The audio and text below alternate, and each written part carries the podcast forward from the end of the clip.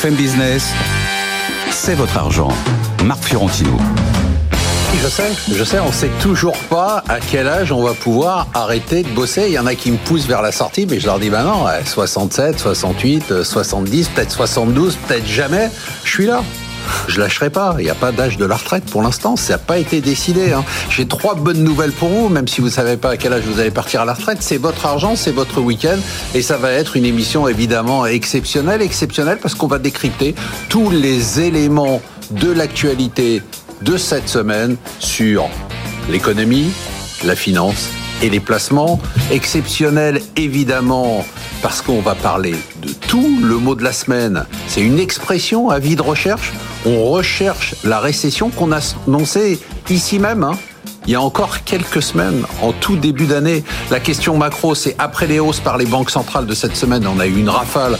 Quand la, hausse des taux va-t-elle s'arrêter? Le chiffre, c'est 150, c'est à peu près le nombre d'entreprises de l'indice américain S&P qui ont annoncé leurs résultats cette semaine. Comment vont les entreprises? Et en deuxième partie de l'émission, évidemment, qu'est-ce qu'on fait après cette hausse phénoménale qu'on a eue depuis le début de l'année sur les marchés? Est-ce qu'on continue à acheter? La question d'argent, quelle est la bonne allocation pour un portefeuille dit équilibré? Là, c'est nos gérants qui vont nous répondre. Les mots de la semaine de notre Jedi, le top 3 des gérants pour l'année 2022. Je peux vous dévoiler que c'est parti en trombe. Ça fait du bien parce qu'après les perfs très mauvaises de l'année dernière. Ça fait du bien de voir des performances à deux chiffres et les actions évidemment à acheter ou vendre. Mais vous le savez maintenant, c'est une tradition pour une émission exceptionnelle. Qu'est-ce qu'il faut? Ah oui, ah oui.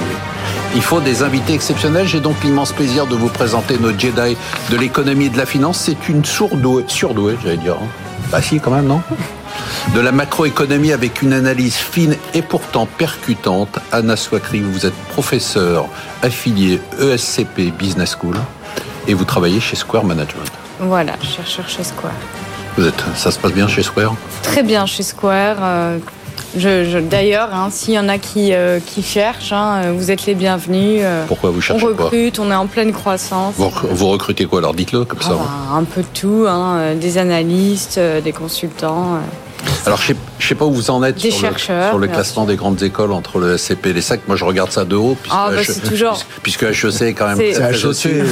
Allez, on connaît son surnom. Le SCP. Vous connaissez votre surnom non, Marc. L'homme aux lunettes roses. Encore, encore. Alors, pour, nos auditeurs à la radio, ils ne vont pas voir que la dernière fois que nous avions parlé en septembre d'un CAC à 7000, mes étudiants avaient parié et m'ont offert comme cadeau de Noël ces belles lunettes ah. roses, puisqu'on l'a vu. Bravo. Bon, ben, bah, bon, vous êtes ravis, donc évidemment, hein, vous nous l'avez annoncé, de voir euh, les indices boursiers voler de record en record. On va savoir si vous avez toujours les lunettes roses ou si vous avez changé de couleur. Christian Bito, je rappelle que vous êtes professeur de finance à l'ESSEC elle conseille, elle gère, elle oriente les investissements des énormes fortunes, énormes. Marisol Michel, vous êtes directrice de la gestion sous mandat et de la gestion conseillée chez Swiss Life Banque Privée. Bonjour. Bonjour Marc, bonjour à tous. Qu'est-ce qu'elles font les grosses fortunes là? Elles gagnent beaucoup d'argent là, depuis le début Là, le début d'année est assez, assez impressionnant, oui. Elles vous ont mis la pression en fin d'année dernière ou pas? Bah, L'année dernière. Ça gueulait, non? Il y a, Le téléphone sonnait. ouais, qu'est-ce que t'as fait? C'est quoi cette année pourrie Non? Vous avez eu ça? Pas trop. Bon, je sais pas, j'ai même pas envie de le présenter parce que tout le monde le connaît ici. C'est un pilier de BFM Business. On le voit partout chez nous et on est ravi de le voir partout chez nous. Wilfried Galland, vous êtes directeur et stratégiste chez Montpensier Finance. Bonjour Marc, très bien. Toujours un plaisir de vous avoir. Allez, l'expression de la semaine. Avis de recherche. Bah oui. Météo. Elle était imminente. On l'annonçait ici même, hein, il y a encore quelques jours, même si on disait qu'elle serait soft, mais on ne la voit pas arriver. La récession n'est pas là. Le FMI annonce même une révision à la hausse de la croissance mondiale pour 2023 à 2,9%. Wilfried Galland, comment on explique cette résistance de l'économie? Est-ce qu'il faut oublier, euh, moi j'avais dit euh, récession serait peut-être le mot de l'année 2023, faut oublier ça? L'oublier, je pense qu'il faut faut pas aller aussi vite en besogne. En fait, ce qui explique le, changement de, effectivement, le changement le changement d'approche, hein, c'est deux choses. D'abord, le fait qu'on a eu des, matières premières, en particulier des matières premières énergétiques, qui se sont euh, effondrées à une vitesse euh, que personne n'envisageait réellement. Le gaz, voilà, le, gaz c'est extraordinairement spectaculaire et, à, tel point que lors des conférences de presse désormais de banque centrale, c'est un sujet justement d'incertitude sur le scénario macroéconomique en disant si ça continue, on va être obligé de revoir nos modèles. Donc effectivement, ce sujet-là en particulier pour l'Europe, mais pas que, mais en particulier pour l'Europe, est un sujet, un sujet fondamental. Le deuxième sujet, c'est qu'on a eu une résistance jusqu'à présent de la consommation grâce aux résistances du marché de l'emploi là aussi qui n'avait pas été euh, qui n'avait pas été anticipé. Et si on cumule ça cette fois quand on se projette à une relance chinoise là aussi qui n'avait pas été anticipée aussi forte que ça bah on a les trois moteurs qui font que euh, tout le monde voit les choses de façon un peu rose. Alors quand on regarde les choses en détail il faut quand même se méfier parce que on a peut-être euh, le, début d'une d'une fracturation entre d'un côté un secteur manufacturier qui est quand même dans un dans, dans un très très négatif. Hein. Quand on regarde par exemple les nouvelles commandes du secteur manufacturier aux États-Unis, le fameux indice ISM des directeurs d'achat, on est sur un niveau de 42, 42 alors que la, limite de 50 c'est la limite qui sépare euh, expansion de la récession. 42 c'est extrêmement faible. Ça veut vraiment dire que le secteur manufacturier a énormément de problèmes. En revanche, on voit encore une résistance des services, encore une résistance de la consommation, mais là aussi on commence à avoir des signaux de fragilité. Donc ne nous emballons pas. Effectivement, le scénario est beaucoup plus positif grâce à ces trois éléments qui pouvaient l'être il y a quelques mois, mais ça reste encore, ça reste encore assez fragile et ça reste à, confirmer. Christian Bito, il a, Alors, il a pas pris vos lunettes, mais je vais laisser d'abord Anna nous, nous dire ce qu'elle en pense. Vous, vous pensez euh, quoi de Vous êtes surpris de cette résistance parce que nous on annonçait ici la récession. Non, oui. Alors entre ce qu'on annonçait et ce que justement les indicateurs effectivement micro et macroéconomiques nous indiquaient, en fait, on s'y attendait pas vraiment à ce que euh, justement les révisions euh, soient euh, soient revues justement à la hausse. Parce que ce qu'on voit, c'est que tout simplement il y a un effet de résorption des goulets d'étranglement qui existait notamment sur les supply chains, dit aux restrictions notamment en Chine avec chaîne. Voilà. Post-Covid. Voilà, exactement. Euh, toujours évidemment sur le marché du travail, mais ça commence quand même à se résorber un peu. On voit qu'il n'y a pas d'emballement de la boucle, notamment euh, prix-salaire. Hein, euh, donc, les, bah, pareil sur les anticipations d'inflation, hein, comme, comme on l'a vu, qui commencent à se tarir. Et euh, la productivité, effectivement, euh, c'est à différencier. Là, pareil, effectivement, je, je, je, je rejoins l'aspect fragmentation euh, de Wilfried, c'est-à-dire qu'on voit que euh, la compétitivité, notamment sur le secteur manufacturier, la productivité plutôt en baisse. Par contre, sur les services, c'est mieux. Donc, euh, tout, va dépendre en fait du prisme des économies. Hein. Enfin, est-ce qu'on se situe plutôt dans une économie à, plus forte valeur justement des services ou au contraire du secteur manufacturier? Mais la récession, c'est pas tellement une grande surprise. En revanche, il faut quand même distinguer. La seule alerte que j'aurais moi pour la récession, c'est pour les pays émergents et notamment en lien avec les remontées des hausses de taux. Euh, Mais même là, même là, le FMI révise à la hausse pour les pays émergents les oui, croissances. Il révise, certes, il révise à la hausse, mais on voit quand même que ça va s'infléchir de 2023 à 2024. Une fois que l'effet résorption des goulets d'étranglement, euh, etc., et sur le marché du travail vont, vont se résorber, va quand même y avoir de nouveaux. Euh, puis on va avoir une grande, grande différence entre l'Asie d'un côté, euh, la Chine et l'Inde. La Chine et l'Inde, ça va être 50% de la croissance mondiale euh, cette année, ce qu'on n'avait pas du tout l'année dernière. Donc on va avoir cet effet de traction, mais les autres pays souffrent. Oui, les, les, les autres pays, notamment Moyen-Orient, l'Afrique, on voit l'Égypte, par exemple, en grande On craint notamment un printemps égyptien.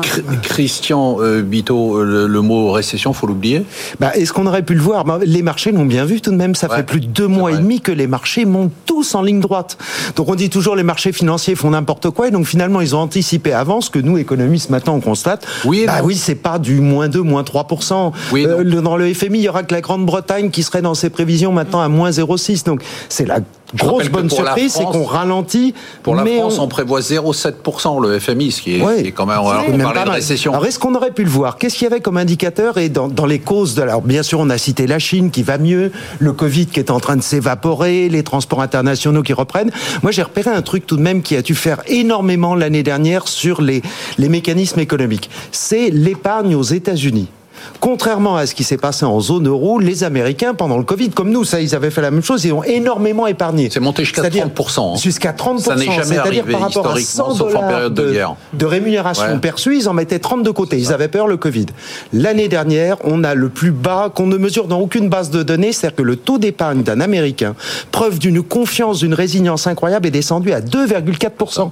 Il mettait plus rien de côté, il, il consommait tout, donc il a maintenu un rythme d'activité dont on voit les aujourd'hui. Là, on est arrivé. Et même sur les comptes bancaires, c'est beau, ça a beaucoup baissé. Ça, a beaucoup baissé. Oui, mais ça veut dire aussi que ça a pesé sur les marchés. Je pense qu'on reparlera l'année dernière, par exemple, du Nasdaq qui s'est effondré. Ben, les Américains, s'ils voulaient continuer à conserver leur train de vie, ils ont vendu, ils ont vendu les bijoux de famille. Le Nasdaq. Oui, pour expliquer cette très bonne résistance de la, de la, croissance macro, en tous les cas meilleure que ce qu'on attendait, il y a eu aussi un peu de chance, je dirais, puisqu'il y a eu euh, des températures douces cet hiver, mm-hmm. et c'est l'élément euh, principal d'explication de cet effondrement des, des, des prix de l'énergie, euh, du baril qui a perdu 15% sur un an, de, du gaz qui a perdu 35%. Donc là, c'était pas tellement prévisible, et c'est vrai que la chance a joué pour nous. Et sur l'élément Chine, qui joue également beaucoup dans nos prévisions à horizon d'un an et, de la, et même de deux, euh, ce rebond et cette réouverture de la Chine, cet abandon de la politique zéro Covid n'était pas non plus tellement prévisible, puisque je vous rappelle qu'au congrès du Parti communiste en octobre, c'était pas du tout à l'ordre du jour. Donc ça a été un élément mais qui a accéléré ce que, vous, cette résistance. Ce que vous dites est très intéressant parce que je pense vraiment qu'on a énormément de bol. C'est-à-dire on a l'impression qu'on est en train de passer pour l'instant. du bon côté. Oui, on est en train de passer entre les balles. C'est-à-dire la Chine s'est arrêtée au moment où il fallait qu'elle s'arrête parce qu'il y avait tellement d'inflation que si elle redémarrait, on aurait eu une explosion d'inflation. Elle redémarre au moment où nous on ralentit, on a l'impression que tout s'enchaîne. Mais c'est d'ailleurs exactement, c'est d'ailleurs exactement. C'est le scénario des marchés d'ailleurs. Exactement, mais c'est d'ailleurs exactement le scénario des marchés. On est déjà dans la partie marché, mais c'est effectivement ça qui nous disent, c'est le price to perfection en fait. et, en plus, en Chine, ça va pas si mal que ça. C'est-à-dire que le pic a l'air d'être passé, le pic sanitaire, et on, on certains annonçaient une catastrophe quand ils allaient réouvrir euh, euh, l'économie. on n'en sait rien fait, qu'on n'a aucun chiffre. Oui, on n'a pas de chiffre. On ne sait pas s'il y a 500 000 morts ou un million. C'est dans les campagnes, donc ça. On a l'impression que ça va plus vite que prévu oui, aussi. absolument. D'autant plus qu'il y a une grande mobilité des facteurs qui est déjà en train de s'observer en Chine. Donc effectivement, ça va. Ça oui, tout à fait. Notamment. Avec un il y, a, élément. Il y a aussi juste autre chose, c'est que pour euh, ce qui explique aussi qu'il n'y a eu pas trop de récession, c'est qu'il y a le stabilisateur automatique et la, le positionnement dans le dans le cycle, il contribue aussi, notamment en Europe. On voit effectivement, il y a eu énormément de subventions aux États-Unis, évidemment, pour euh, soutenir euh, les plans, les PGE, etc. L'IRA, etc. Euh, voilà les, les, les, subventions à l'énergie qui ont effectivement aidé les entreprises, notamment à essayer de monter en gamme au niveau de la productivité? Bah, ça a été la il y a encore des marges parce qu'elles sont la récession qui a eu le plus de, qui a, généré le plus de soutien budgétaire ah bah, de l'histoire. Je voudrais passer au thème d'après, si vous voulez continuer à discuter dans le couloir. Allez, on passe à la question de la semaine. Et là, c'est une question qui est importante pour nous tous. Où la hausse des taux va-t-elle s'arrêter. Est-ce que ça va aller plus haut, comme le disait Tina Arena? Bon, on a eu des rafales de hausse des taux. Est-ce que vous pouvez nous analyser rapidement, Wilfried Galland, ce qui s'est passé cette semaine entre la Fed, la BCE, évidemment la Banque d'Angleterre, et nous faire un petit topo rapide? En fait, les, les, trois ont augmenté les taux, euh, et les trois, d'une certaine façon, ont annoncé qu'on était soit sur une pause, soit pas loin du pic. Et, c'est effectivement ça que, tout le monde a salué, c'est-à-dire euh, au-delà même des discours disant on n'a probablement pas fini. Je pense par exemple à la BCE qui a été assez claire sur le fait qu'on n'est pas encore et on ne sera pas encore euh, en mars à la, au, pic des taux. Néanmoins, on voit qu'il y a quand même une inflexion de discours avec euh, du côté des États-Unis une mention qui est quand même très marquante du processus de désinflation. À plusieurs reprises, Jérôme Powell a prononcé le mot on est dans un processus de désinflation, à tel point Ça que. A été une phrase magique. Hein, et, voilà, voilà, exactement, à tel point que euh, le lendemain, euh, Christine Lagarde a été interrogée longuement en disant mais est-ce que vous pensez qu'on est en désinflation? Alors, c'est défendu maladroitement d'ailleurs en disant non, pas encore, c'est encore un peu trop tôt. Donc, il a reconnu ça. Il a reconnu également une deuxième chose, c'est que le scénario économique et le scénario d'inflation étaient extrêmement incertains et donc euh, les options étaient ouvertes, même si son scénario n'était pas. D'une baisse de taux à la fin de l'année, il ne l'a plus écarté. Alors que on était. Ça, c'est pour les États-Unis. Voilà. Et, pour la BCE. Et pour la BCE, elle nous dit je vais de nouveau augmenter euh, de 50 points de base euh, en, mars. Donc rappelons qu'elle a monté de, excusez-moi. Elle a monté de 50, donc, donc, donc, on est à 2,5. Voilà. Alors, qu'aux États-Unis, on est à 4,5. Exactement. en Grande-Bretagne, par exemple, on est à 4. Voilà. Ok. Voilà. Et, et, le, la cible des marchés, juste pour qu'on ait euh, les idées très claires là-dessus, c'était 5% aux États-Unis, 3% en Europe. Donc on est sur cette cible-là, pas de surprise. Et Christine Lagarde nous dit, à partir du mois de mars, on va regarder. We will assess. Donc tout le monde a dit, on va, vous allez faire une pause. Alors elle s'est défendue là aussi parce qu'on sent bien qu'au sein du Conseil des gouverneurs, c'était objectivement une catastrophe de communication. C'est un naufrage, hein, la, conférence de presse. Hein. dramatique. Non, mais depuis plus d'un an, quoi. Ils sont quand même totalement plantés. Ouais, non, non, c'est ahurissant. Ah, franchement, c'est ahurissant. Je le répète ici, mais c'est pas juste pour leur jeter la pierre. Je me dis comment est-il possible, et je demande à chaque fois qu'il y a des économistes, entourés d'économistes compétents, brillants, comment on peut avoir manqué l'arrivée de l'inflation avant l'Ukraine, dire quand l'Ukraine était là que l'inflation serait que temporaire, et maintenant nous expliquer que c'est la catastrophe alors qu'on est en pic de la conférence de presse, il y a quand même été le moment où Christine Lagarde s'adresse au journaliste japonais correspondant du Nikkei en disant finalement c'est moi qui aurais envie de vous poser une question pour savoir quand est-ce que mon bon ami Monsieur Kuroda va partir. Voilà. là effectivement toute la salle s'est regardée en disant mais euh, comment peut-on poser ce genre de questions C'est assez hallucinant. Anna Oui, alors la hausse des taux jusqu'où? Bah, Tout dépend en fait de sur quel objectif justement des banques centrales on se focalise. Donc euh, rappelons l'objectif commun, la Fed et la BCE, l'objectif qui est commun, c'est la stabilité justement euh, des, euh, des, des, marchés financiers et justement avoir une hausse, une hausse des prix qui, qui, soit soutenable. Donc on s'attend effectivement, comme, comme l'a dit, plutôt à aller jusqu'à 5. On, on s'attend encore à une hausse de 0 0,25, peut-être 2 pour la Fed et une de 0,5 puis deux de 0,25 a priori pour la BCE. Mais pour la Banque centrale euh, européenne, on ira a priori, on n'ira pas au-dessus de 3,5. Euh, ça, ça, euh, ça, oui. Alors par contre, effectivement, il y a le discours notamment qui est plus clivant au niveau de, de la Banque centrale européenne par rapport à la Fed. La Fed, on avait clairement le signal pour les marchés qui a dit bon, la désinflation, donc la phrase magique, effectivement, la désinflation est en cours. Euh, alors que la BCE, toujours pareil, toujours comme euh, justement lors de la dernière hausse, a un discours quand même qui est toujours un peu plus alarmiste, un peu plus dur. Un peu moins que la dernière fois, un petit peu parce moins. Que, un peu moins, euh, mais... Parce que le rôle des banques centrales, et particulièrement de la BCE, c'est quand même d'assurer la crédibilité. Hein, c'est quand même le rôle d'une banque voilà, qu'elle a, qu'elle a, perdu. Et d'autant plus que la, la BCE est quand même obligée de suivre la remontée des taux euh, qui est engagé par la Fed pour, des, pour la politique de change, tout simplement, pour éviter qu'il y ait un décalage. Mais ce que vous êtes quand même en train de dire les deux, c'est que globalement, sauf mauvaise surprise, et on peut rien anticiper, il y a plein de choses qui peuvent se passer, on est aujourd'hui en fin de cycle de hausse. Est-ce qu'on peut le dire qu'on est en fin de cycle de hausse de taux? Bah, ce, qui, ce qui peut être un, facteur aussi, bah, effectivement, c'est quand même l'incertitude sur la Chine parce qu'on n'est quand même pas à l'abri qu'il y ait de nouveau euh, euh, un Covid ou quoi et qu'il y ait une politique restrictive. La crise des pays émergents. C'est pareil, c'est quand même un risque, hein, euh, crise de dette. Oui, mais tout ça, c'est plutôt dans le sens de taux de hausse de taux qui s'arrête. Oui, oui, il y a, oui, absolument. Il y a une dernière chose qui, qui pourrait faire que ça, euh, qu'elle s'arrête d'autant plus vite, c'est effectivement si on revoit le mandat de la BCE pour euh, notamment aider à financer la transition écologique. Et ça, c'est encore de discussion. Très rapidement. Le point à surveiller, c'est effectivement les matières premières avec la relance chinoise. Et le deuxième point, c'est on voit quand même depuis deux trois mois une poussée d'inflation, là encore modérée, mais en Asie, que ce soit au Japon, que ce soit en Corée, que ce soit en Australie. Il faut surveiller ça parce que c'est quand même l'usine du monde. Donc, à voir, euh, à voir si ça va pas se, se, perdurer.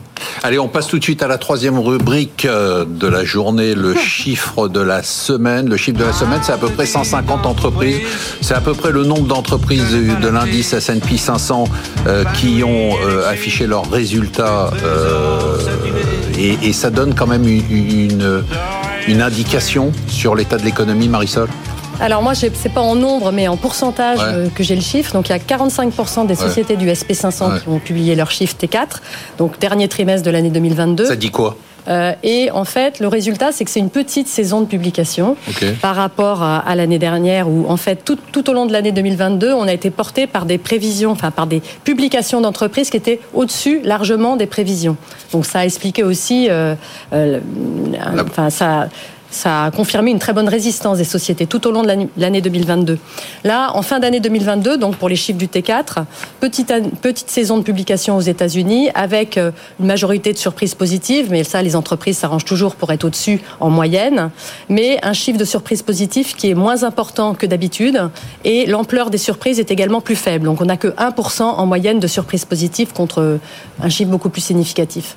Petite forme. mais normalement, ça fait baisser les marchés. C'est incroyable. Cette semaine, les nouvelles qu'on a eues sur les bénéfices des entreprises, ce sont, sont pas de très bonnes nouvelles. Moins de bonnes surprises, en tout cas moins importantes. Pas terrible. Mais... En Europe, pas génial. Les, les prévisions de bénéfices sur le stock 600, moi, ce qui compte, c'est sur l'année prochaine. C'est la première fois qu'il passe en négatif, moins 0,1%. Donc on commence à rentrer en territoire négatif. Ça n'a pas empêché la hausse des marchés parce que vous venez de dire que cette semaine, les taux ont monté. Euh, non, pardon, les taux ont baissé dans des proportions incroyables. Les taux, courts, c'est les taux de refinancement. Les taux, mais les taux obligataires ont incroyablement ah baissé.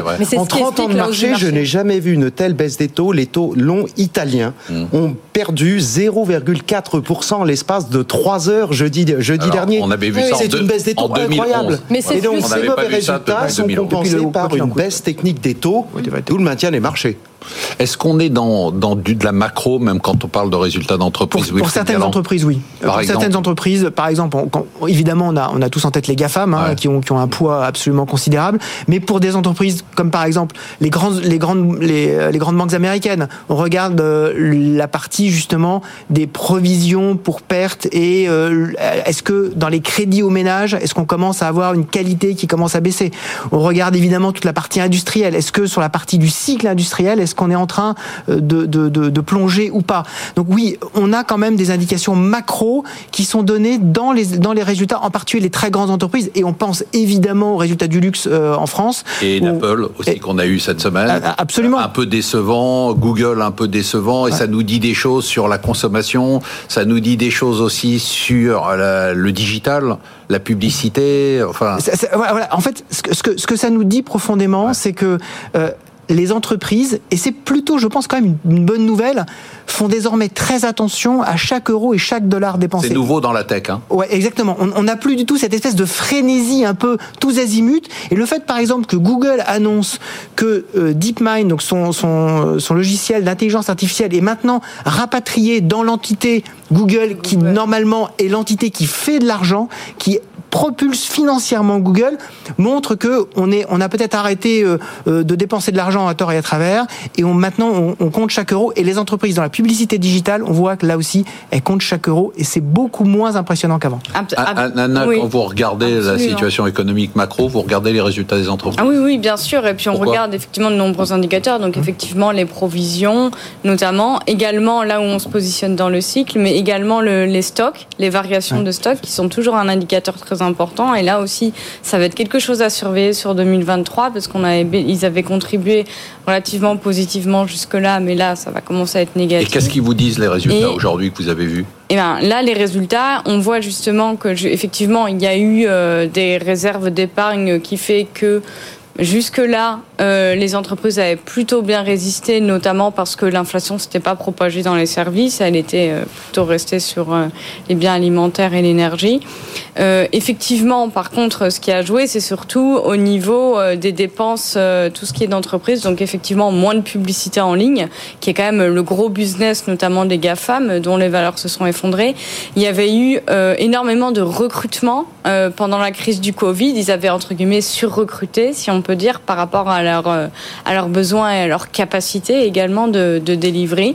Et donc tout ça est en train de se résorber. Les entreprises, elles comprennent qu'on n'est plus à l'heure de l'argent gratuit, justement, que les taux remontent, que désormais, il va falloir afficher des preuves de rentabilité, de qu'est-ce qu'on fait de l'argent et qu'est-ce qui rapporte. Et donc c'est ça qui est important, d'où l'accent effectivement mis notamment par Google avec DeepMind, qui a été acquis notamment en 2013, qui jusque-là été relégué à un bet, mm. mais avec, euh, on, on, l'a tous, on a tous entendu ChatGPT et Microsoft euh, qui va évidemment monétiser de ChatGPT, ah ben, Google là commence euh, à, montrer en fait les signaux comme quoi il avait l'intention de rentabiliser. Euh, Et là aussi, pour conclure quand même cette partie, euh, des résultats en demi-teinte, mais pas de catastrophe. Mais non, alors qu'on vient de vivre une année absolument dramatique. Non, parce qu'ils avaient des marges de manœuvre également, réduction des coûts, notamment, on l'a vu avec les vagues de licenciements aux US. Euh. Et puis dans la tech, énormément de liquidités. Ce que je voulais ajouter, c'est que les résultats T4, c'est vrai que c'est important, donc on a une petite saison de publication, mais l'important, le plus important pour moi, c'est vraiment les perspectives données par les managements. Et là non plus, pas de catastrophe pour l'instant pour 2023. Donc euh, ça confirme la, la résistance euh, de nos sociétés euh, bon, ambiance, ambiance, lunettes, ambiance lunettes rose. Hein, euh, quand Christian Bito est là, l'ambiance change. On se retrouve en deuxième partie de l'émission euh, pour parler évidemment des marchés. Est-ce que la hausse va continuer? Quelles actions il faut acheter ou vendre? Le top 3 des gérants et les mots de la semaine de notre Jedi. À tout à l'heure.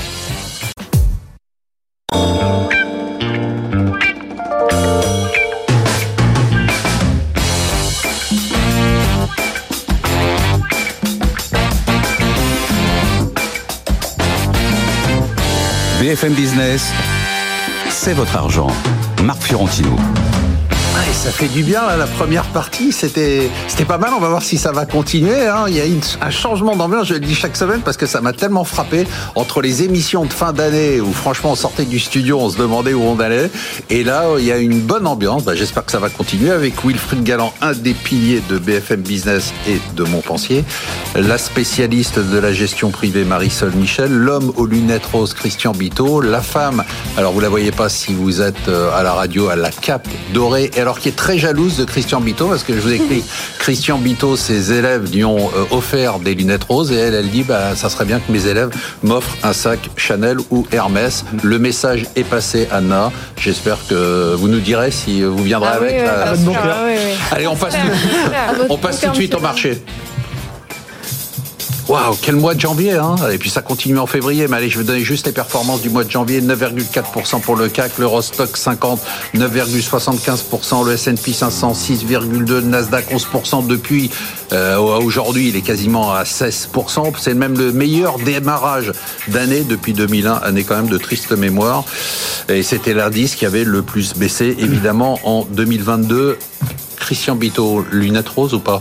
Attention, attention, oui, euh, optimisme, mais, attention à court terme tout de même, parce que ah. j'ai regardé depuis 30 ans, il n'y a eu ah. que 5 fois où sur un espace d'à peu près un ou deux mois, le CAC 40 ou l'Eurostock, c'est-à-dire nos actions européennes et françaises, ont réussi à faire mieux que la référence qui est tout de même le S&P 500. Je laisse de côté le, le, le Nasdaq parce que c'est assez spécial, ce sont les valeurs technologiques très sensibles au taux d'intérêt.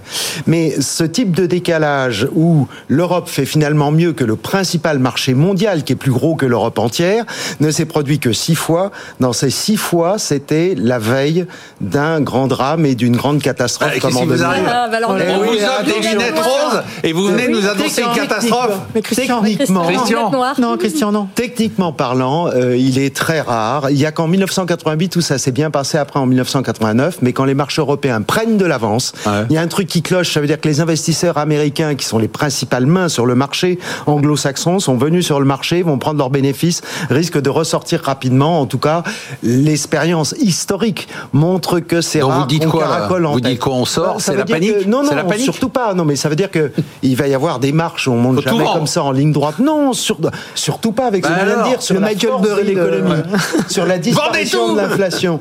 Non, ça veut dire qu'il faut peut-être pas on reverra Attendez, les si Christian Bito aujourd'hui n'est pas super optimiste, moi je vends tout, je balance je vais faire je balance simple, tout. On le voit c'est on, est, on est en train de dessiner un petit W, c'est Non mais sors là, je vais sortir du plateau, je vais vendre. Il y aura un petit truc comme ça. D'accord. Mais, mais est-ce que, est-ce que sur l'année, on va continuer à s'envoler? Mais oui, bien sûr. 8000, 8000. Ça, ça, ça. 8000, Christian Bito, ah, Vous ne me faites pas dire maintenant. Attendez un tout petit peu. Bah, vous nous avez dit 7000. Vous nous dites 8000 ou pas? Pour le sac Chanel, éventuellement. Merci Marc. Marisol Michel, on, on continue ou pas? Alors, le début d'année a été euh, assez, assez impressionnant, c'est vrai, mais il y avait aussi de bonnes raisons pour motiver ce rebond. Comme on a dit en première partie d'émission, euh, on a eu des surprises sur le plan macro, sur le plan micro, avec une meilleure résistance que prévu. Et puis les taux les taux qu'on disait tout à l'heure, c'est-à-dire les taux, ce que disait Christian, ce que vous avez tous dit d'ailleurs, les, taux courts qui ont fortement remonté, mais les taux longs qui ont fortement baissé. Dans le sillage d'une de, inflation qui finalement euh, c'est euh, a décéléré beaucoup plus vite que prévu. Donc des politiques monétaires qui vont aussi être euh, restrictives moins longtemps que prévu, donc un environnement qui s'est nettement amélioré. Oui, mais vous les fondamentaux sont, nettement meilleurs qu'il y a un an, clairement. Oui. mais vous me ceci étant, comme d'habitude, on ne fait pas les choses dans la mesure sur les marchés financiers. Jamais malheureusement, on passe souvent d'un extrême à l'autre. Donc, on passe souvent d'un euh, d'un excès d'optimisme à un excès de pessimisme et vice versa. Et là, on est plus dans un excès d'optimisme. Euh, excès, un, début de, marché, enfin un début d'année extrêmement euh, flamboyant. Donc excès. donc il faut garder du cash, il faut garder du cash pour tabler sur une petite correction à court terme et pouvoir se réinvestir dans de meilleurs niveaux euh, là, le marché, il est quand même un peu suracheté. Donc, on est prudent à court terme, mais constructif à moyen terme. mais là, c'est vous essayez de m'embrouiller là. Non, non, du tout. Non, euh, prudent. Pour moi, ça veut rien dire. C'est-à-dire là, est-ce qu'on va baisser de 10 c'est ça que vous dites Non, je pense pas. Je pense, pense pas qu'on baisse de 10%. Donc, euh, je pense qu'on va, on va se replier. Donc, grosso modo, on est à 7150 sur le CAC. Moi, ce que j'aimerais, c'est qu'on vienne retoucher les moyennes mobiles. Par exemple, la 50 jours, elle est à, 6008. Donc, déjà, ça serait un premier niveau. Et si on la cassait, on pourrait accélérer les, réinvestissements. Mais à ce niveau de 7150, on est un peu en lévitation au-dessus des moyennes mobiles. on a beaucoup monté. Euh, donc, ça, ça mérite une certaine prudence à court terme. oui, Frédéric Galland, qu'est-ce qu'on fait chez Montpensier? Vous devriez essayer de l'éviter, Marc. Euh, je pense qu'on a, eu un début d'année fantastique. Moi, je reste très positif sur l'année, très très positif. D'accord. À ce rythme-là, on, aurait à peu près un triplement des indices sur l'année, donc ça nous ferait euh, ça, nous ferait un CAC à, plus de 20 000. C'est beaucoup quand même. C'est beaucoup. Même, pour Christian, je pense que 20 000 c'est beaucoup. Même euh, pour l'homme au lunettes Voilà. Donc euh, autant dire qu'on a besoin effectivement, on a besoin sur les marchés de souffler, d'avoir les 4-5% de respiration. Ce serait absolument normal la clé maintenant, c'est est-ce qu'on va continuer dans ce scénario de désinflation qui va continuer à, nous affaiblir sur les taux d'intérêt et donc à, renforcer, à alimenter, à alimenter la hausse? Et est-ce que la relance chinoise va être aujourd'hui ce qu'on pense qu'elle sera, c'est-à-dire suffisamment forte pour nous entraîner en dehors de la récession, mais pas trop pour ne pas avoir de pression inflationniste et repartir dans une boucle qui va inquiéter euh, les banques centrales? C'est mon scénario central, mais il y a quand même pas mal de risques à ce scénario-là. Donc ne nous emballons pas. Après 10% de hausse, ce serait normal de faire une petite correction. Mais en revanche, moi je reste très positif sur l'année. Je reste même très positif sur ce trimestre. On a besoin là à court terme effectivement de, souffler un petit peu. Donc j'ai trois pauses là. Hein. oui, oui, absolument. Vous êtes dans la pause? Bah, si je moi, moi, je rejoindrais plutôt effectivement ce que disait Marisol, c'est-à-dire et, et, Wilfried effectivement, c'est-à-dire que la courbe elle, va pouvoir uniquement s'aplanir parce que là on a quand même eu une croissance spectaculaire. Effectivement, on peut pas arriver à 20 000. Donc la courbe elle va s'aplanir, ça va rester quand même Effectivement, il y a l'incertitude de la Chine. Donc, le FMI prévoit 5,2 pour cette année, mais une baisse à 4,9 hein, euh, l'année suivante, mais effectivement, une grande. On à chaque fois. Euh, oui, effectivement, avec, la Chine, puis pareil, notamment dans le secteur immobilier, à voir hein, leur euh, instabilité dans le secteur immobilier, est-ce qu'elle va finalement. Il y avait un raisonnement intéressant sur la Chine de dire, effectivement, parce que moi j'étais très négatif en disant, bah, le démarrage de la Chine va créer une tension sur l'inflation, et on m'a dit un truc qui est très intelligent, que j'ai trouvé, c'est qu'en fait, le démarrage de la Chine crée, va réduire aussi les goulets d'étranglement. Oui, fluidifier, les chaînes d'approvisionnement. Et puis les, chaînes d'approvisionnement également. Là, on voit, il y a, il y a beaucoup en Inde, notamment en Indonésie, également les, entreprises. Les deux effets pourraient se balancer. Il y, a beaucoup plus de résilience aujourd'hui pour l'approvisionnement. La Chine a fait beaucoup de stock aussi en termes de matières premières. ça devrait moins, et elle va probablement moins faire, moins porter l'accent sur les infrastructures qu'avant pour éviter justement ce reproche qu'on lui fait régulièrement de creuser les déséquilibres du système financier mmh. chinois et d'essayer de relancer plus par la consommation. C'est ça. Mais il n'y a pas tellement, il y a pas de plan de relance là pour l'instant. Alors, on, y commence à en Non, mais là, là, pas tous en même temps. Pour, l'immobilier, en, Chine. Oui. Ah oui, il y en a eu. Pour l'immobilier, mais pour la consommation, pour le moment, pour le moment, il n'y a pas de plan de relance. moment. Et juste aussi, ce qui peut sur les sur les marchés, sur euh, la stabilité, c'est effectivement euh, comment, euh, notamment les banques centrales, est-ce qu'elles vont bien suivre les anticipations du marché sur la hausse des taux? Parce que sinon, on risque d'avoir un moment Minsky, ce qui s'était passé où le discours de la Banque centrale avait complètement tranché avec les anticipations de marché qu'on avait eu instabilité totale et l'effondrement. J'ai entendu effondrement. Pas l'effondrement. Pas arrêtez, Anna, arrêtez. Pas, pas de moment non, soyez, soyez sympa. Qu'est-ce que je vous ai fait? On avait une bonne ambiance. On était bien. Hein. Je trouve que c'était sympa. Et puis d'un coup, la première partie, ah, je suis sorti de là, j'étais boosté à mort. Là, les trois disent bon, c'est la pause. J'entends effondrement d'un an. Non, ça va pas du tout. Allez, on reprend, on va réenregistrer la deuxième partie. Allez, euh, la question d'argent de la semaine maintenant. Bah oui, monnaie, monnaie, parce que bon, c'est sympa de parler de macroéconomie, de parler de tout ça, mais nous, cette émission s'appelle C'est votre argent. Et donc, on a besoin de parler de pognon. Quelle est la bonne allocation d'actifs pour un portefeuille équilibré, dit équilibré. D'ailleurs, vous nous rappelez, euh, Marisol Michel, ce que ça veut dire un portefeuille équilibré? Oui, alors un portefeuille équilibré, grosso modo, c'est un portefeuille où il y a 50% d'actions, 50% de produits de taux. Hein, en neutralité, on est à 50% sur les actions. Qu'est-ce que vous nous conseillez? Quelqu'un qui vous dit aujourd'hui, j'ai pas envie de tout miser et de tout perdre, je suis là sur la durée, mais j'ai envie d'un portefeuille, bah voilà, plutôt équilibré, vous lui dites quoi? Alors, pour l'instant, à l'heure actuelle, dans nos portefeuilles équilibrés, euh, les positions sont les suivantes. Sur les actions, on garde un peu de cash, donc on est au-dessous de la barre des 50%. On est un petit peu sous-investi sur les actions. Compte tenu de ce début d'année euh, flamboyant, on, est relativement euh, prudent à court terme, sans être négatif. Hein. On est toujours très constructif à moyen terme, comme je l'ai dit. Mais donc, on garde un peu de cash. On est à 46 contre 50. Et dans, la, dans cette poche action, l'allocation? Dans cette poche action. Et l'allocation, c'est grosso modo deux tiers sur l'Europe, ah oui. Un tiers sur les États-Unis et l'Asie. Ah ouais. Et dans les mouvements récents, ce qu'on a fait, c'est qu'on a renforcé l'Asie. Euh, à la suite de, l'abandon de la politique zéro Covid, qui n'était pas anticipée euh, précédemment, parce qu'on considère qu'à moyen terme, ça va être un coup de boost euh, très important. Comment on explique les deux tiers Europe Parce que c'est très déséquilibré par rapport à l'importance de l'Europe dans le PIB mondial. Par parce, rapport aux parce que, en fait, c'est aussi une question de risque de vise. Donc nos, nos clients sont investis en euros. Et donc c'est vrai que les devises, c'est euh, ce qui est plus difficile à prévoir et en général très volatile. On l'a vu là sur les 12 derniers mois, euh, donc avec un, un, bond du dollar très important, un euro qui était retombé à 0,95 et qui, a remonté, euh, et qui maintenant est à pratiquement un 10. Voilà. Donc c'est un donc ça c'est pour la poche action. Ok. C'est pour la poche action. 50% pour la poche euh, obligataire, on est autour de 30%. Donc c'est une poche qu'on a beaucoup renforcée ces derniers mois, euh, notamment à l'automne dernier. Il y a quoi dedans par On en avait parlé d'ailleurs lors d'une précédente émission. Donc là, dans cette poche obligataire, il y a des fonds obligataires et des titres en direct. Ok. Donc dernièrement, des emprunts, d'État ou d'entreprise, c'est ça? Oui, d'entreprise en règle générale. parce que c'est vrai que sur le, souverain, donc les emprunts d'État, il n'y a pas beaucoup de rendement. Donc on se concentre plutôt sur les, le corporate, donc les emprunts d'entreprise. Et là, c'est 30 100%. 30% avec les fonds obligataires.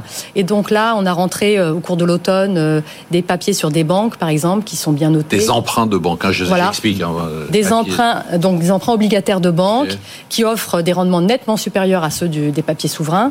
par exemple, Crédit Agricole qu'on a rentré, BNP. On a également rentré des des emprunts d'entreprises privées, comme Volkswagen, par exemple, qui est une notation investment grade et donc qui est donc, très sécurisante c'est une bonne notation. et ça, ça rapportait quoi 4, 4,5% bah, À l'époque, ça, ça rapportait du 6%. 6%, carrément. Voilà, donc ça a très bien performé depuis. Ok, et les 20% restants? Alors, les 20% restants, on a un peu de, un peu de métaux précieux qui font un peu tampon dans les phases agitées. Donc ces derniers temps, ça n'a pas vraiment très bien marché. Bah si, l'or, ça a pas mal marché. Un peu, oui. Les métaux, c'est stable. Voilà, c'est pas c'est pas extraordinaire. C'est quand il y a vraiment des périodes de forte agitation que ça joue son rôle de, tampon. Et puis le reste du de cette des 20% se porte sur des euh, des euh, des OPC monétaires. Alors avant, on n'en avait pas du tout parce que c'est vrai que ça rapportait rien. Et là maintenant, ça retrouve vraiment euh, de l'intérêt avec des taux qui sont qui vont bientôt être à 3%. Hein, donc un rendement qui est relativement appréciable euh, et donc on, on complète nos positions là-dessus. Christian Bito, à vous. Oui, c'est parfois ce qui est difficile à comprendre, c'est qu'on dit qu'on est, on est positif à moyen terme et puis on va être sur un portefeuille, donc règle du jeu équilibre, c'était la question. Quelqu'un arrive avec 100 euros, comment est-ce qu'on les investit? Exactement. Ce qu'il faut bien comprendre, c'est un peu la théorie du verre à moitié vide, à moitié plein. Quand on dit que on s'investit, moi aussi, je serais aujourd'hui favorable à un 45-50%, c'est-à-dire tout de suite en investir la moitié, mmh. parce qu'on le verra tout à l'heure, il y a des idées de valeur à l'achat, on trouve encore de quoi faire son, son marché. Sinon, si tout est trop cher, là, il faut, il faut véritablement attendre. Donc même si on attend un petit repli technique à court terme, tout de même ce qu'il faut bien voir, c'est qu'on est positif action. Donc plus de 40%. Et, ce qui est génial par rapport à l'année dernière, ou même les cinq années qu'on vient de, de, vivre, c'est que la partie prudente, sécuritaire, enfin commence à rapporter quelque chose. Même l'actif en euros des compagnies d'assurance va permettre d'obtenir des 2-3%. Les comptes à terme, le livret, le livret 100%, les comptes à terme. Donc on a par rapport à quelqu'un qui recherche cet équilibre, donc pas un spéculateur qui serait 100% ah action, on a quelque chose de très rassurant entre des actions qu'on aime bien, mais on attend juste deux secondes que ça repasse un petit peu techniquement, et puis une partie sécuritaire qui commence enfin à rapporter quelque chose. L'illusion monétaire, dirait Keynes, parce que 3% c'est encore en dessous de l'inflation, ah mais c'est pas mal. C'est mieux. Mais, c'est quand même pas mal. pas mal, ça fait plaisir, c'est pas mal. Ça rapporte quelque chose un petit peu, la partie euh, donc monétaire, mais n'oublions pas que l'inflation euh, vient mm. manger euh, la totalité de ce que ça oui, rapporte. Mais ça rapporte toujours plus que les 500 milliards d'euros qui dorment sur les comptes bancaires ah et qui rapportent zéro. Donc ça vaut le coup. Oui, c'est mieux que rien. Quel est le mot de l'année pour le mot de l'année, le mot de la semaine pour vous, Wilfried?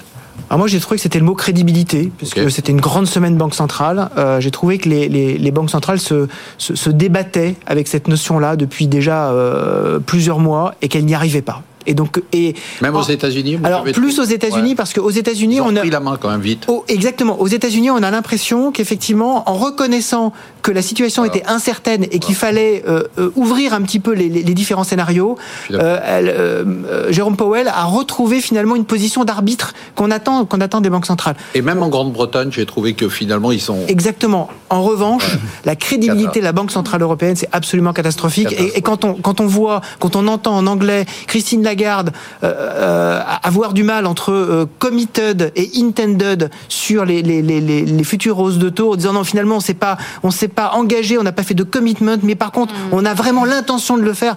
C'est vraiment très difficile parce qu'on attend quelque chose de beaucoup plus carré et là on ne l'a pas du tout. Donc la crédibilité elle est pas là. Je suis d'accord. Mon mot de la semaine. Faire toute une émission, parce que j'ai commencé à en parler tout à l'heure, mais on pourrait faire toute une émission sur la crédibilité. Très dur. D'accord. Bah, on va suggérer votre votre idée à BFM Business. Marisol le mot de la semaine Alors pour, moi, le mot de la semaine, parce que c'était une semaine comme assez impressionnante sur les marchés, c'est exubérance. Ok. Irrationnel ou pas? Voilà, ça nous rappelle la, maxime d'Alan Greenspan dans les années 90 où il parlait d'exubérance irrationnelle des marchés. Comme je le disais tout à l'heure, on est rarement dans la justesse, on est souvent dans les excès positifs ou négatifs. Là, on est un petit peu dans un excès positif quand même. Alors, on rappelle quand même que cette exubérance irrationnelle, c'est en décembre 96, décembre 96, qui a eu quatre ans années de hausse spectaculaires qui ont suivi, qui, ont qui s'étaient complètement plantés. En fait, on rappelle toujours cette histoire d'exubérance, sauf qu'il s'est complètement. Moi, je l'ai écouté, j'ai tout perdu. Christian Bito. Ah, du coup, euh, du coup, coup double. Bon, j'aime pas du coup, mais coup double, oui, parce que bien sûr, c'est la banque centrale l'actualité de cette semaine. Mais moi, j'en ressors quelque chose en décryptant en trois, deuxième, troisième analyse, qui est assez important. C'est finalement, on a une situation qui aurait pu être comparable aux années 70-80. Très mauvaise pour la croissance, très mauvaise pour l'inflation qu'on ne comprendrait pas, très mauvais pour les taux d'intérêt et on a décrit là pendant une heure que ça se passe beaucoup mieux que prévu. Alors j'ai essayé de retrouver finalement ce que les banques centrales nous ont dit. Alors je ne sais pas si M. Powell en français s'en serait aussi bien sorti que Christine Lagarde, mais le point important quelle est la grande différence dans les années 70-80, on n'a pas maîtrisé les salaires, ce que Christine Lagarde appelle l'inflation de second tour. Et on avait cette spirale, inflationniste infernale. Or, j'ai bien vérifié, on prend tous les pays dans le monde entier, il n'y a pas un seul pays où les hausses de salaire moyennes est égalée l'inflation. L'année dernière, ce qu'il y a eu des hausses de salaire de 10% dans le groupe BFM. Je ne pense pas, je parle des salaires fixes, pas des primes Macron, par des Inflation Act. Seule la Belgique 12% de hausse de salaire, c'est le seul pays qui indexe encore ses salaires sur l'inflation. Ça, c'est rassurant. Le mot de la semaine. non, non, on n'a pas le temps. Le mot de la semaine. Et pour faire le lien, justement, euh, c'est la productivité. Moi, mon mot de la semaine, c'est productivité. Euh, pourquoi? Parce qu'on voit particulièrement pour la pour l'euro et pour la zone euro qu'on est en décrochage euh, depuis plus d'une dizaine d'années avec les États-Unis. Euh, on voit que ça continue à s'aggraver. Euh, et notamment effectivement le risque pour qu'il y ait une inflation prix-salaire, c'est lorsque le salaire augmente plus que la productivité, parce que là, ça bénéficie uniquement aux salariés et au lieu de bénéficier à l'ensemble de la on décroche bah, pourquoi, pourquoi on décroche? Le problème vient de la productivité du travail. Donc, euh, pour plusieurs raisons, effectivement, la, la, la réduction euh, du temps de travail, la formation, on pas assez, on est trop la formation, effectivement, qui correspond pas aux besoins euh, de capacité d'aujourd'hui, euh, le, le, facteur capital. Et donc, en fait, ce qu'il faudrait réussir à augmenter pour compenser ça, c'est la PGF. Parce que quand on dit productivité, non, non, mais on n'a pas le temps là. Voilà, on voit surtout productivité du travail, mais essayer euh, justement d'augmenter la productivité globale des facteurs et notamment avec tout ce qui est le, progrès technique et l'innovation. Ça, par contre, c'est un sujet sur lequel il faudra qu'on faudra qu'on revienne parce que je pense qu'il est évidemment clé dans les projections d'inflation à terme, puisque dans les projections et dans les projections de retraite, euh, évidemment, très très important. Allez, on passe tout de suite au top 3 parce qu'on est très à la bourre et là, waouh c'est canon là. Franchement, ça me fait plaisir. Virginie Robert. Alors, euh, les Virginie Robert 23,5%, Louis de Montalembert 22,2%, Pierre Chang 16,6%. Alors Pierre Chang, lui, il était euh, premier en. C'est marrant d'ailleurs, il était premier euh, en 2022 avec 0%, ce qui était quand même pas mal comme performance. Et puis les deux, Virginie Robert et Louis de Montalembert. Virginie Robert, évidemment, les actions tech, le Nasdaq et Louis de Montalembert qui est très investi dans le cloud, deux secteurs qui avaient énormément souffert l'année dernière et qui rebondissent. Bah, vous n'avez pas des performances à rougir, Christian et Marisol, puisque vous êtes tous les deux au-dessus de 10%. Christian, je prends votre portefeuille, vous me dites ce qu'on en fait. Du Apple, est-ce qu'on garde Malgré les résultats d'hier Ah oui, on garde, D'accord. Dassault Aviation Oui, on garde. Le Grand monté, on garde, parfait. Siemens Parfait. Parfait, il adore son. Il est. Il J'aime bien. Hein. Non, non, mais vous aimez un peu. Quesco. Alors ça, on, vend. C'est ah une petite chaîne de distribution nordique qui était là pour protéger le portefeuille l'année dernière quand il y avait du On vend. Allez, Microsoft. Alors, on garde, incontournable. Saint-Gobain. Oui. Air Liquide. Retard. Oui, bien sûr. BNP. Ah, des bancaires. Ah, incontournable. C'est la meilleure avec euh, Santander et KBC. On garde. J'aime, j'aime l'homme qui aime son portefeuille. Stellantis. Oui, on garde. Bah oui, bien ah oui, j'adore. Franchement, quelle bonne idée. Pfizer. Ah, ça déguste un peu. Euh, bon, mais on garde. Pernod Ricard. Oui. Bah oui, ça évidemment, avec des lunettes roses en déplié. Michelin Pour équiper les Stellantis, oui, bien sûr. Exactement. Et qu'est-ce qu'on achète, Christian? Ah bah alors là, je vous ai réservé une perle. Là, on y croit beaucoup parce qu'elle est pas chère. Euh, donc j'aime bien, ça va compléter un peu le portefeuille, une valeur pas chère. Euh, Stora Enzo. Alors c'est en fait une société finlandaise suédoise qui est le numéro 2 dans le monde de la pâte à papier, du papier, de, ah. l'emballage. Euh, c'est alors c'est une bonne affaire parce qu'elle elle vaut en bourse 11 milliards d'euros, mais elle ah, possède ses forêts. Le papier en France, ça, en oui, du papier, la pâte à papier, oui, mais les emballages, Amazon, les livraisons, le commerce international qui reprend les containers qui arrivent de chez. On a besoin de papier. Alors surtout cette euh, cette entreprise possède ces forêts et la valeur de ces forêts en Finlande, en Suède, dans l'Europe entière. Donc en plus c'est bien géré écologiquement parlant. C'est vert, c'est bien. C'est 8 milliards d'euros. On l'a payé 11 milliards d'euros. Elle faut, euh, elle a une valeur d'actifs de 8 milliards d'euros. Elle n'est pas endettée. Bon voilà, c'est la perle du jour. Euh, je la fais rentrer. Et puis c'est côté où ça? C'est une cyclique. C'est côté Helsinki. D'accord. Marisol, vous êtes à 13% de perf. On, est on a du FH. Vous me dites ce qu'on fait. Hein. Je garde. On a du Capgemini. Je garde aussi. On a du STM. J'avais pas vu STM. Ça a pris 38% depuis le début de l'année. 38%. Donc ça interroge quand même. Je me suis posé ah. la question est-ce qu'il faut la garder? Et alors? Mais, Quelle était la réponse? euh, je la garde, je vais vous dire pourquoi. C'est une société de semi-conducteurs qui est exactement sur les deux meilleurs créneaux du secteur des, semis, que sont l'automobile et l'industrie. Ce sont deux segments du secteur des semis qui ont des croissances bien supérieures à l'ensemble. D'où ça perf par rapport à des Intel qui sont effondrés euh, Elle est sur, vraiment sur les bons segments et également sur les microcontrôleurs qui sont euh, très demandés en ce moment. Euh, les segments des, semis qui marchent moins bien, c'est tout ce qui concerne les PC et les smartphones. C'est Intel. Voilà. Allez, Donc elle a un taux de croissance très élevé. On garde, on garde. Et une valorisation faible par rapport à son secteur. On a du CRH. Je garde. On a du Pernod Ricard, je, commence à, je vais commencer à croire que, que tous les gérants sont des alcoolos en fait. C'est du Non, c'est pour ça. Les gérants trinquent. Bah, évidemment, vous avez aussi vous avez du Airbus. J'ai du Airbus, j'aime beaucoup ce dossier vous avez à moyen aussi... terme. Non, non, mais c'est bon. Je le sors celui-là. Ah, vous le sortez, d'accord. Alors que je l'aime beaucoup euh, à moyen terme. Pourquoi pas Très cohérent. Mais... Parce qu'en fait, euh, à court terme, il va y avoir des petits soucis avec la chaîne des turbulences. de production, des petites turbulences. voilà. Ouais, non, ça va non, elle est nulle. Donc il monte en cadence sur la 300. J'ai honte. Trop d'air il monte en cadence sur la 320. Or, la chaîne. Je suis obligé d'avancer là. D'accord, on la sort. ne suit pas. Donc, on est obligé de sortir. Microsoft, vous en avez aussi, comme Christian. Schneider, vous en avez.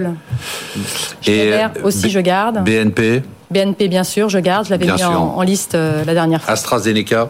Je garde aussi. Qu'est-ce qu'on achète? Je, reste là-dessus. Je, je considère non, mais vous pouvez pas parce qu'il reste encore deux minutes d'émission. Il y avait, il y a une minute qui est prévue pour votre conseil d'achat. Alors, si vous voulez, je vous parle plus d'Airbus. Pourquoi je la, je la sors? Euh, Donc, en fait, les turbulences à court terme viennent de la chaîne de sous-traitants qui a du mal à suivre la montée en cadence sur la 320. Mm. Donc, ils ont un carnet de commandes qui représente 10 ans de chiffre d'affaires.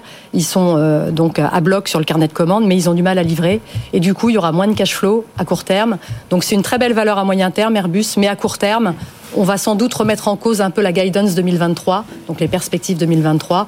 les livraisons seront peut-être pas complètement au rendez-vous. Donc, euh, ils ont du mal à recruter. Ils ont du mal à recruter, ils ont du mal à faire des extensions d'usines chez les sous-traitants. Christian, vous en avez Non, Airbus, c'est loupé. Si, il pourrait y avoir aussi le petit. Il y a tout de même une partie qui monte presque à 20% de son activité dans les hélicoptères, l'armement. On n'a pas parlé de l'Ukraine. C'est vrai qu'il ne faut pas oublier ce nuage, même qu'on a très proche. Non, non, non, et vous n'allez pas nous pourrir l'ambiance à la fin de l'émission. Merci à tous, merci d'être venus, c'était très sympathique. Merci de nous avoir suivis. On se retrouve la semaine prochaine et on vient de m'annoncer une nouvelle. Euh, l'émission de la semaine prochaine sera exceptionnelle. Surtout, n'oubliez pas que vous pouvez nous écouter, nous voir, nous réécouter écouter, nous revoir, nous revoir, nous réécouter en replay, en podcast sur toutes les plateformes et ça marche très très bien. On devrait même avoir peut-être un record à vous annoncer la semaine prochaine. Bravo.